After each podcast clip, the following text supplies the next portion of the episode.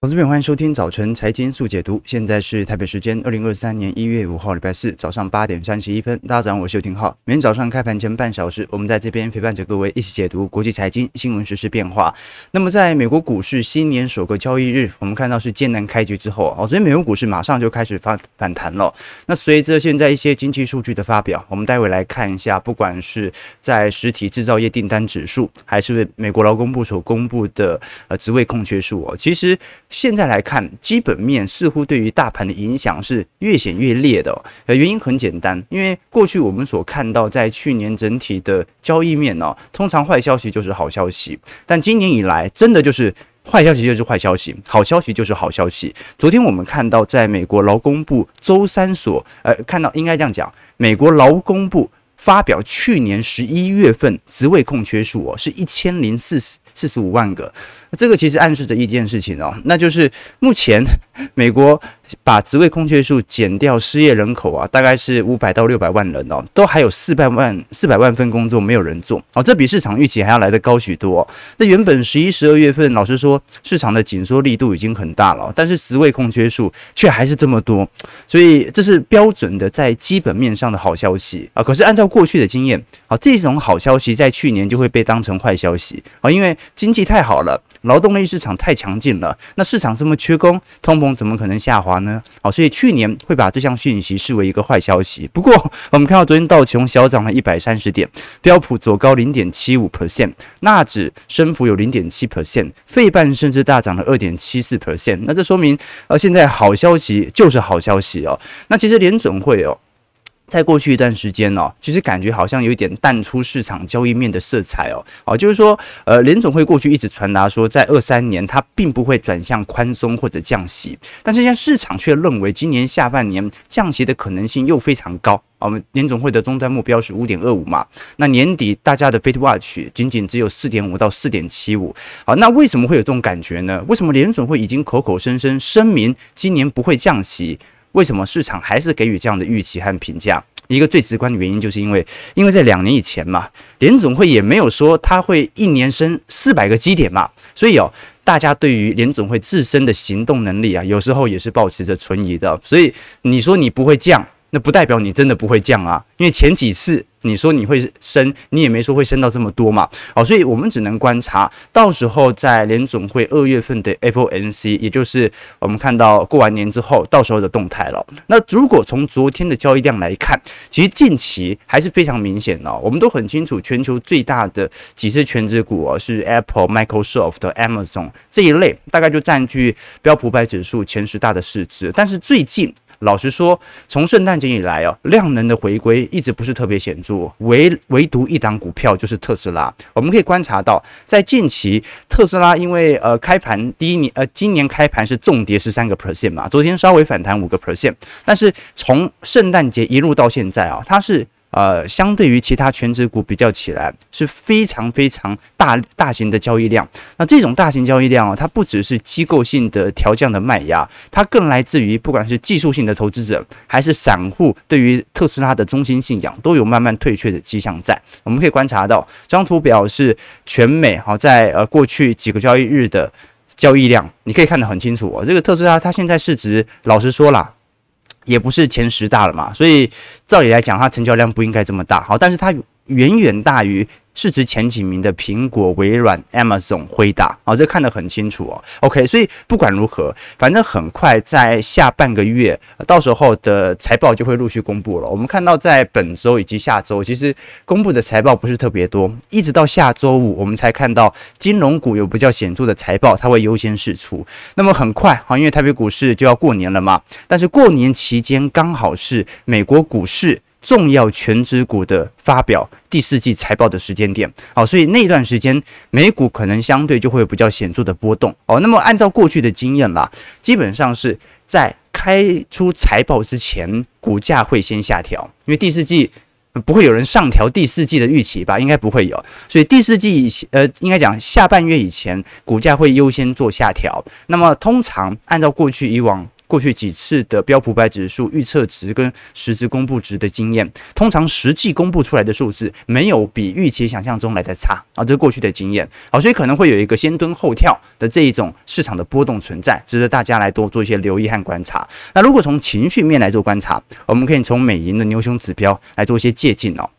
其实看得很清楚了，市场上从二一年以来，它就是一个相对偏悲观的走势，但是又没有到极端的恐慌啊，不像是零八年或者一一年当时欧债危机这样，所以市场上现在还是依旧保持着相对疲惫的态势。但是你说到现在为止，散户有极度恐慌吗？也没有。啊大部分我们过去跟投资朋友提到的，就是持有当前的部位，然后停看停。我们其实观察，在过去一整年的实体绩效当中哦，你真正能够唯一获利的，就是 CRB 啊，大宗资产指数。要不然呢，原油价格，西德州原油价格还勉强可以给你正报酬。但是如果你是在去年中旬以后进行原物料资产投资的，那被套牢的机会就很大了。因为这些原物料在年初都曾经有来到七十八、八十八的报酬。但是年末之后啊，应该讲年终之后啊，这个涨幅就有非常显著的收敛迹象啊，所以基本上来观察了啊，就是说今年肯定是一个资产的反转年。那么股市、债市在今年拐点出现的几率算是蛮高的，因为货币政策可能会有比较大的改变，但是。原物料资产它能不能维持过去的涨势，这就很难说了。好，照理来讲啦，我们讲说原物料如果是铜价、铜博士跟股市还是至少有一定的联动度的。好，但是呃，现在的问题就是，到底是股市、债市先反弹，先回到复苏期，反映复苏期，还是那些涨高的大宗资产该回跌了？涨过头了。我们如果观察到呃利率水平跟通膨率的关系哦，二二年的确升息力度升得很快，但是通膨下行的力度算是慢，但至少也是见顶，对吧？所以我们只能这样讲了。好，就是说这个难免市场上都会有经历过部分系统性或者说股灾的时候哦。那么生命中大多数的收益其实都是来自于短期痛苦，这样子你才可以在长期当中得到回报。我们如果观察当前在呃不管是实质利率的变化，或者是从呃经济数据。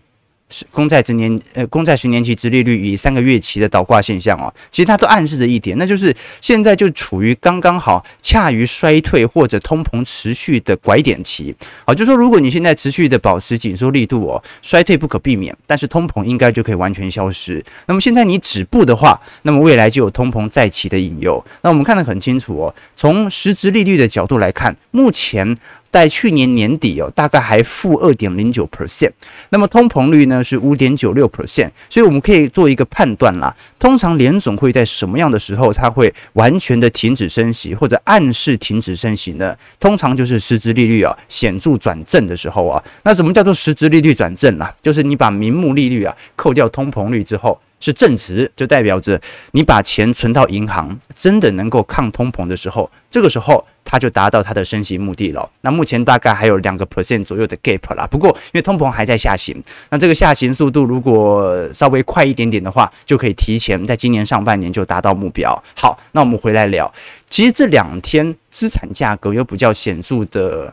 这个奇妙点啊，原因很简单哦。我们看美元指数，美元指数其实呃，今年开春啊、今年应该讲开局哦，涨势是比较显著一点点的。但是从整个中期趋势来看，它还是一个蛮明显的回档下降轨道。那么，如果我们观察最近哦，不管是原油价格或者外汇市场啊，首先外汇市场从去年十一月开始哦，都开始做比较显著的反弹，不管是日元。台币、人民币啊，各种新兴市场货币啊，其实都在过去一个月有比较显著的走升。但是如果我们观察美元，其实过去几天呢，它并没有大幅的走强，但是原油价格却崩了。我们看到原油价格在昨天直接大跌了五个 percent，西德州跌了五点三 percent，每桶收在七十二块。三个月期的布兰特原油价格，呃。昨天大跌了五点二 percent，收在七十七点八块。那我们看得很清楚哦，因为美元其实也没涨多少了，然 后在过去几天，但是原油原油价格却几乎是崩盘式的下跌。哦，你看原油，我们为什么一直讲说原油价格是非常值得大家来关注？说原物料资产的投资哦，因为如果你想想看，你从去年六月份开始做多原物料资产，而如果是做多能源资产，那你亏的幅度可能比股市还要来得多啊。好，这为什么？因为它大部分的涨幅都是集中在二月到三月份乌俄战事嘛。好，所以原物料资产哦，今年肯定是不会持续。那原油价格的重跌，现在连美元都还没转强，它就开始走跌，这说明市场上的需求其实已经明显 price in 在能源价格了。那么能源价格它就会反映着即将到来的经济衰退哦。好，所以并不是说股市一定要补涨，而是债市至少要补跌才会符合经济衰退的定义。好，今年不会发生停滞性通膨年。那我们观察到天然气价格也一样，最近北半球大家有没有感觉有点暖冬的感觉啊？好，就说前阵子是有一些寒流了，啊，但是你会发现，不管现在在欧元区还是在这个美国，其实北半球是有一点暖冬的现象哦。那过去来看哦，本来想说，如果欧元区或者欧洲在过去一段时间，还还或者说冬季啊，再遇到几次寒流的话，天然气的库存哦，可能又会稍微受到比较显著的压制哦。那到目前为止哦，这欧洲天然气的储存槽几乎是满载的。那为什么？就是温度其实不够。冷嘛，我们可以观察到啊，不管是全美的温度哦，还是在整个欧元区的温度哦，目前相对于亚洲来看，都还算是蛮，就是根据过去以往水平来看，都还算是蛮高的哦。比如说元旦当天好了，德国首都柏林的气温哦是十六度，那么波兰华沙呢啊，大概也比过去的高温，呃，应该讲。过去的最高的温度啊，在元月份的最高温度还多了五度的摄氏度，所以呃，今年气候是真的蛮神奇的啦啊！这本来以为夏天有够热，那冬天应该会冷回来吧啊？这个能量守恒嘛，诶，结果没有，现在全球还是很热，所以对于天然气价格的打击来的就更大了。好，那么唯一受惠的是谁呢？在过去半年，那当然就是美国嘛。好，这很有趣哦，这卡达过去是。在整个中东地区最重要的天然气的出口国，但是美国在一八年、一九年哦，快速上升的趋势，加上二一年由于乌俄战事哦，最后拉了一把，在二二年正式的与卡达并列全球最大的呃这个液化天然气的。出口国啊，所以这蛮有趣的一个迹象啦。我们只能说，现在大宗资产啊都还在一个显著的下阶段，股市是有一点尝试筑底的味道，债市也是啊。但是大宗资产哦，真正的崩跌段现在可能还在主跌段当中。但是有趣的一件事情是。黄金价格啊，刚才最近也观察到了，这个黄金价格最近涨势是真的有够猛啊！我们看到每盎司哦，从十一月底的一千六百块，现在已经涨到一千八了，哦，这有点不可思议啊！因为我们刚才有跟投资朋友提到啊，这个原物料资产跟美元指数啊，它是呈现一个高度反向相关。那美元现在虽然有适度的，过去两个月有适度回跌哦，但它也是盘在一定的区间。水位哦，所以照理来讲，不应该在过去几个交易日黄金价格有比较显著的拉抬。我们过去讲说，黄金价格跟实质利率的联动度也最高嘛，这很好理解哦。大宗资产本身跟美元就是反向关系哦。如果美元升值啊，美国的利率提升，美元升值，美国的购买力增强，那想当然了哦，因为这些原物料都是以美元计价的，那当然相对起来，美元变强。这些大宗资产就变便宜了嘛？啊，结果黄金价格在过去几天呢，又开始创了波段新高。那么最直接的判断依据哦，很有可能就是市场上的避险情绪正在增加。啊，就是说啊，这一次我们看到呃，这个美元和美债殖利率有回软，带来了部分阻力拉抬以后哦，现在是大家更担心经济衰退即将发生，所以进行了一些黄金部位的避险。那加上呃，其实全球央行啊，有部分央行了，很明显是正在去美元化的。那你要去美元化，一个国家的货币它要定锚，就必须要有一部分的保值的资产啊。以前在这个布雷顿森林体系以前呢，是金本位嘛，你的国家的货币值多多少钱，取决于国家中央银行有多少黄金。那在一九七零年代以后啊，大家的储备货币就改成美元了嘛，你的国家货币多值钱，取决于你仓库里面有多少美元嘛。哎，现在去美元化的。角度底下就变成了重新回到金本位，那对于黄金的需求就会开始缓步的上升。好，这个就是我们所看到的迹象。好，那最后我们再来聊一下呃美国股市四大指数的变化，稍微概括一下，道琼工业指数上涨一百三十三点，零点四 percent，在三万三千二百六十九点。好，看得出来，啊，这波道琼。其实还真的蛮抗跌的哦，竟然在年线啊守得这么稳。不过成交量还没放大，所以趋势还没办法做比较显著的判定。标普上涨二十八点，零点七五 percent，在三千八百五十二点了。标普就有一点快要盖头的迹象了啊！这个几乎所有均线除了季线还在勉强上弯之外哦，几乎所有均线都是盖头反压的。好，那纳指更不用说了，纳指一直在破底边缘。好，所以就算昨天上涨七十一点零点六九 percent，是吧？一万零四百五十八点哦，啊，仍然还是岌岌可危。费半的部分上涨六十八点二点七四 percent，所以两千五百六十九点。那费半的表现也是一样，跟标普都是盖头反压。那昨天道琼哦，看起来还是表现相对本波的下跌以来比较强劲的，你看波音昨天上涨四点二 percent，Salesforce 上涨三点五 percent 啊，甚至昨天迪士尼都上涨三点三八 percent。迪士尼这一次推出的《阿凡达二》，水之道啊？全球票房周是突破十五亿美元啊，终于超过了《捍卫战士》《独行侠》。不过呢，距离它的成本哦还有一段距离，我就记得它成本是六十还是七十亿美元嘛，对吧？OK 哦，但是看得出来哦，这一波迪士尼。大幅度推出《阿凡达二》的效果不是特别好哦。啊，《阿凡达二》叫水之道嘛，《阿凡达三》叫火之道。好，那小编刚才讲说，《阿凡达四》是是谁知道？《阿凡达五》没有人知道，这个效果不如预期嘛，哈，对不对？啊，我我我有去看了，我跨年的时候那天去稍微看了一下《阿凡达二》，啊，有一种感觉，感觉这部片名应该叫做。阿凡达总动员啊，就是很多阿凡达。OK，好好不重要，好，大家继续看就可以了。昨天表现最亮丽的是费城半导体指数，美光涨了七点六 percent，辉达涨了三点零三，应材涨了二点六，德州仪器涨了三点六，就连台积电 AD 啊，昨天都上涨了三点零九 percent。好，所以哦，呃，昨天其实在费半的波动性还算是蛮大的了。那今年开局啊，老实说，呃，今年整体的绩效哦。可能真的会如大家所预期的来一个先蹲后跳，因为这是一种市场的集体惯性哦。好，但是你说今年有没有可能回到正报酬年份？那么就跟根据过去历史的周期回推哦，单一年度大跌超过两成，隔年反弹的几率算是蛮高的了。好，那当然有可能再下修再反弹哦，所以值得大家来观察一下啊。就是说整个库存周期的拐点真的要出现的时候啊，呃，你不掌握，下一次遇到可能就是二五年、二六年以后了，对吧？OK，所以我常跟投资朋友观察嘛，现在是年初嘛，很快就要封关了，大家就有一定的时间来好好的衡量自己资产绩效的变化。其实你入股市以来哦。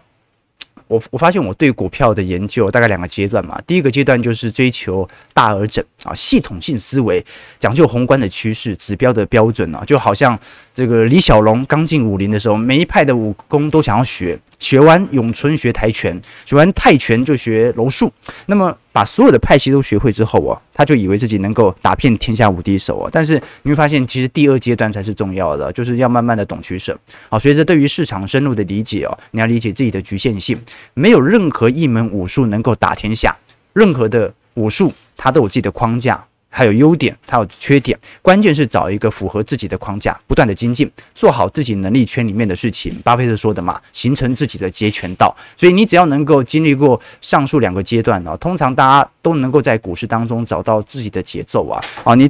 影响节奏最大的变化就是，诶，他赚那么多，我忍不住，对不对？这最常会发生的，所以我从来没有说只有用周期投资才能够战胜市场啊。但是如果你没有自己的投资框架，只是一昧的跟单，到头来重亏一次哦，还是得重新经历上面两个阶段，OK 吗？好，所以我们最终啦，今天是礼拜四哦，还是要跟大家来导读一本书啦。其实我们每个礼拜四都会跟大家导读。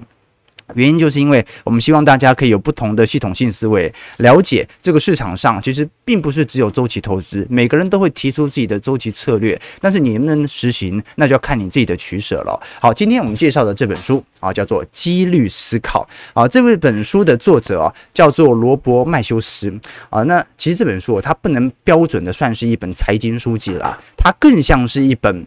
统计书籍，但是呢，这本书的作者罗伯麦修斯哦，他是一名英国的物理学家，牛津大学毕业。那他有很多的期刊都登上 Nature 或者柳叶刀杂志哦。那么他也是非常受到市场欢迎以及肯定的科普作家。这本书呢，其实就是从统计的角度去思考在几率层面容易遇到的问题。那么。里头当中也提到了很多跟投资啊、财经啊、股票市场相关的议题哦。呃，关于如何选书了，这个有些网友会询问嘛。因为我以前常跟大家推荐哦，叫做麦克卢汉的六十九页大法。你为什么是六十九页？我也不知道，他就提出六九，我也不知道为什么。就是随便你翻开一本书的第六十九页，如果这一本书你这一页是读得下去的，那你就买，否则就不要买。好，这个办法对我来讲是蛮实用的，因为我喜欢一本书哦，呃，它是不是重量级，或者有没有很多人在吹捧，那都是次要的，最重要的是我能不能看得懂。啊，有些书，看到没有？有些书我整本书都是中文，你也未必看得懂。我发现很多外文书是这样，所以看得懂它是一个优先的这个管道。那看得懂，你又有兴趣，就可以买回家。好，所以我个人认为啦，拿起一本书哦，你要第一个看得懂，第二个就是要追逐这本书的广度和深度啊。这个你像很多人说啊，这个读书啊，感觉就是读这个社科啊。很多人觉得这个我是个文科生哦，但你知道啊，我是。经济系的哦，那真的在经济系哦，虽然被分在社科院啊，那搞感觉像是在数学系啊，每天都在算，很少真的有读 paper 读文献的时候哦，所以我才跟投资朋友分享哦，呃，我的重点是，呃，我们的思维或者说我们对于整个。科学对于这个几率的基本逻辑的思考，它会影响你对于这个世界的社会观啊。那不管如何啊，时间有限，我们不能聊太多。这本书它就是用几率的角度来思考这个社会的逻辑观，就是你能不能在做任何决定的时候，都完全依循着几率，而不是主观感受来决定。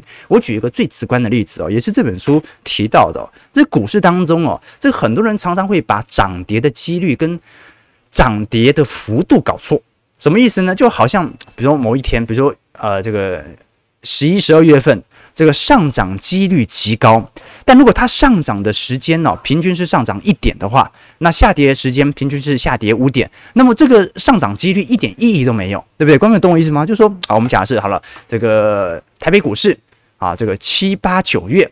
啊，上涨几率是百分之九十，下跌几率是百分之十。啊，但是呢，如果你统计出来，上涨几率是百分之九十，但是上涨都上涨一点，下跌都下跌一百点，啊，那么这种涨跌的几率其实一点意义都没有嘛。所以最好的方式哦，你是必须把涨跌的几率跟涨跌的幅度。进行汇总起来，搞清楚你的期望值，这是第一点啊。所以很多人在股市当中会有这种惯性啊，说什么节日啊，年假之后收涨几率是多少？收涨几率没有意义啊，收涨几率的期望值才是重点。那第二个是关于风险几率，我们容易遇到的问题哦啊，其中有一个概念叫做便利性。什么叫做便利啊？便叫做啊这个一变啊经历啊，就就广泛的经历的特性哦。什么叫做便利性呢？它讲的是当一段时间内。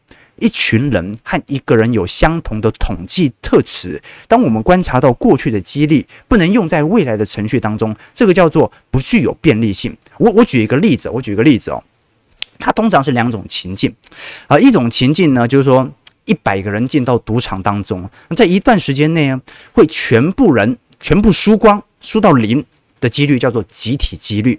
那么如果是第二十八个人。赔个精光，第二十九个人，他的赌徒，这个赌徒他会受到影响吗？其实不会。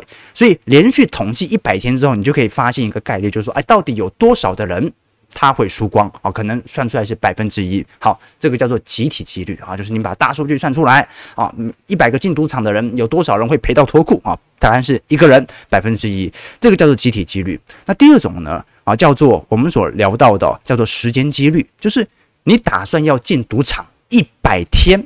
哎，那在第二十八天的时候，你赔光了，那你还有第二十九天吗？没有嘛，你被退学了哦，你被踢出赌场了。这种几率哦，就叫做时间几率哦。那我们要讲的事情是什么？集体几率和时间几率啊，很多人往往会搞错啊。比如说啊，你看到啊，这个在股票市场当中啊，会破产的，那就是百分之五、百分之十的人而已哦。但是呢，对你来说，你只要破产一次，你后面就全完了。好，所以很多人把这两种集体几率和时间几率搞错，啊，他就觉得啊，这么惨的事情不会发生到我头上，啊，就算发生了，这个几率也还好吧。所以巴菲特为什么不说他会去投资那些看起来高风险的股票？为什么？因为一赔就完了。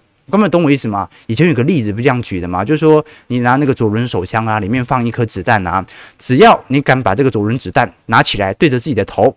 啊，开了一枪，只要没死，你就可以获得史上啊尽可能的财富。那么如果死了，那就那就死了嘛，对不对？那人家问巴菲特玩不玩？他说打死也不玩了，啊不是打死也不玩 了，他他他不想死，就是他不愿意玩。原因很简单，那就是他死了就什么都没了啊。但是呢，就算他获得的几率很高，这个死的风险、一次破产的风险，仍然让他无法参与本轮的赛局。所以我们才提到说，这有些事情在投资路上是不能做的哦。比如说啊，高杠杆投资啊，比如说借钱投资，比如说去投资，把大部分的资产。投入在加密货币或者高风险资产上啊，它都是一种破产巨大的可能性。所以哦，这个人生有很多事情都是这样啦，就是我们不断的在累积机会，但是有些机会是不能主动去碰的啊。比如说，嗯，现在其实有什么风险啊？开咖啡店啊，创业啊，这个都是，你看装修费都是好几百万的，这对于整个生活负担的压力都很大。那你理解这种时间几率跟集体几率之间的区别之后，你再做决定。就可以更加的稳定，好，所以这个是我觉得在这本书当中哦，有蛮多实用的技巧啦。这以前我常跟投资朋友分享过啊，这个我们要如何从几率的角度做一个更适当的判别，这是非常重要的。以前呃，在做技术分析的时候，有些人他会用这种方式啊，叫做呃技术分析的双重胜率啊，比如说，比如说，比如 KD 指标啊，它的胜率有六成。那比如说 RSI 啊，胜率也有六成。那么当这两项指标同时发出买进讯号的时候，是不是代表着它的胜率会更高啊？或者不只用这两个指标，用三个指标，用四个指标啊？这我们讲的叫指标优化嘛。但是这是一个统计学和数学上的应用哦。这种做法偏向理论，实物上会有最大的问题，就是它往往需要大量和长期的经验，对吧？就是你有。很多的指标，那你想要让指标优化，但是你有这么多的指标，就代表着你的样本数要更多，你要用套用在不同的股票身上，才能够达到它的胜率嘛。这个你要有一定的胜率，就是样本数，你操作的时间一定要够长，一定要够大，所以它必须要大量，而且必须要长期，而能够做到大量长期的人，只有机构啊，只有。资本家好，那一般散户是无法做到的，所以指标优化它其实某种程度也是一个假概念，它就是一种几率上无法去深入思考背后原理的一个重要的误区。好了，八点五十八分，我们今天呢、这本书是大牌出版。啊，大牌出版必属精品啊！啊，几率思考提供给投资朋友。如果大家喜欢的话，欢迎各位也可以在我们直播结束之后留言，留下你对于这本书的想法，或者呢，对于本节目的一些想法。那当然啦，如果你想要了解更多相关的讯息，尤其我对于这个。财经世界的几率思考的话，欢迎各位也可以参加我们在礼拜六晚上八点钟举办的财经号角线上听友会里头，我们会根据接下来一整年的行情来进行适度的推演，也会了解在这个社会的变迁当中，我们过去一整年的资产绩效的表现具体为何啊？这个适适度的检讨是有必要的了啊，就是说，不管我们在去年是呃亏还是盈利啊，我先讲啊，是去年去年。去年年底是赚的啊，就是 在结算结算前一天是赚的。但是到底本轮的投放技巧有没有值得检讨的地方？我们在礼拜六来跟投资朋友多做些报告，因为我知道有很多人会参考我的呃投资资产日志啊，我是不建议大家完全照做，因为每个人的呃资产的状态不太一样啊。那你知道哦，这个资产有时候你要重新统计。相对，比如说收入的增加啊，或者说你有一些必要开销的时候啊，它都会影响到比例的增幅。我只是稍微让大家理解我的投入步步调而已哦。这个我以前跟投资朋友聊聊过，呃，我是做研究员出身的嘛，然后做一阵子，后来才去写联合晚报啊，写这个财经专栏哦。那其实当时我做研究员的第一天，那个时候主管呢就问我说：“你觉得投资的本质是什么？”啊，然后我说了几个答案嘛，我说，投资就是看好企业啊，看获利啊，看报酬啊，啊的复利效果啊等等的啊，那感觉他都不是很满意哦。后来这个前辈哦，主管给我的答案是哦，投资是认知的变现，股价只是结果，认知才是根本哦。啊，反正他当时讲完，我也是似懂非懂嘛，对不对？反正拿到工作 offer 就可以哦。但过了几年，你才开始体会到哦，不只是投资哦，你包括工作、生活、人生，基本上它都是认知的变现。你的财富，你所看到，你现在得到的一切，就是你当时所认知这件事情的根本。投资最开心的事情呢，不是说你赚了多少钱呐，而是你自己所套用的研究逻辑，它的趋势。你从后果，你从结果来看是对的哦，所以我越来越喜欢每天跟大家来分享我对于财经世界的观点哦。这难免啊，有时候会有失误的时候哦，但是它可以提升认知，又不会没有解答，因为最终走势就是检视你答案的最终方式嘛。所以为什么喜欢做财经分析？因为它有解答。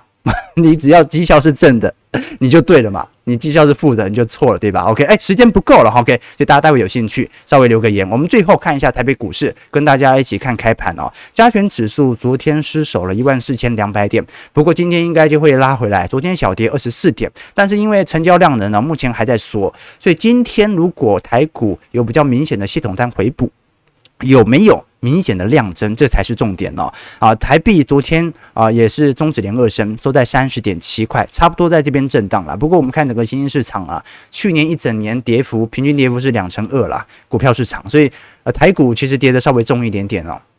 那如果是相关公债啊，或者是外汇汇率上的贬值哦，其实台币啊或者在。台股在去年其实卖压都是比较重一点的哦，你包括如果是从 TSM 哦，呃，去年最大跌幅曾经来到两成七左右啦。啊，所以呃，相对来看，去年台股是一个在新兴市场当中卖压特别显著的一国市场。那么接下来就来观察了，这个外资现在上半年回补的几率不算太高了哈，因为美元还在一个相对高位，利率也还在高位震荡。我们更值得观察的是内资的动态会不会影响在春节封关之前的表现啊，最近观众有发现嘛？这中小型个股那轮动很明显呐，这一下游戏股啊，一下口罩股，那一下生技，每天都在变啊。这个就是投信最后的 奋力一搏了嘛。反正这要过年了，大家其实去年就已经结算了啦，啊，就是年底就已经算结算，通常是用西元年来做结算了，但是春节大家就。硬拉一波嘛，对不对？好，台北股市上涨一百三十七点，今天预估量能还是不大，一千五、一千六百亿哦，收在一万四千三百三十六点。我们看一下投资朋友的几个提问。OK，K 线、年线不如一条内裤线啊，没错。OK，好了，反着做。OK，巴菲特有买风险的公司啊。巴菲特当然有啊，所以我们一月下旬来观察一下他只是三 F 财报啊，啊，这个他最近的这个个股的调节其实是蛮明显的，对吧？啊，尤其是比亚迪啊，或者过去只要涨高的，他都会做调节。OK，年初会不会脚麻蹲不下去？目前看来是这样，哎，大家已经脚麻应该有半年以上了吧，对不对？是从过去几个月的成交量啊，我根本我身边没有人在讨论股票啊，对不对？我就身边以前我们小编哦，每天在这个期货冲来冲去哦。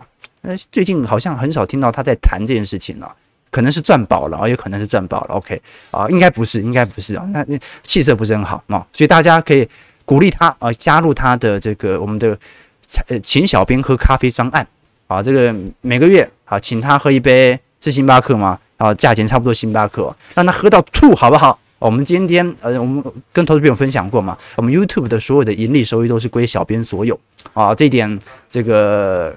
这个回馈还是必要的，对不对哈？这个现在缺工啊，观众朋友，工资成本多高啊？要留住好的人才。只能给他钱啊，就是就这么粗暴。好，九点零四分，我们今天稍微是梳理一下整个资本市场的概况哦。那到时候在呃未来几天，我们也跟大家来梳理一下，有可能在财报公布之后产生的预期效果。早上九点零四分，感谢各位今天参与。如果喜欢我们节目，记得帮我们订阅、按赞、加分享，也可以考虑参加我们在本周六所举办的财经号角听友会。那我们就明天早上八点半。早晨财经速解读，再相见。祝各位投资朋友开盘顺利，操盘愉快。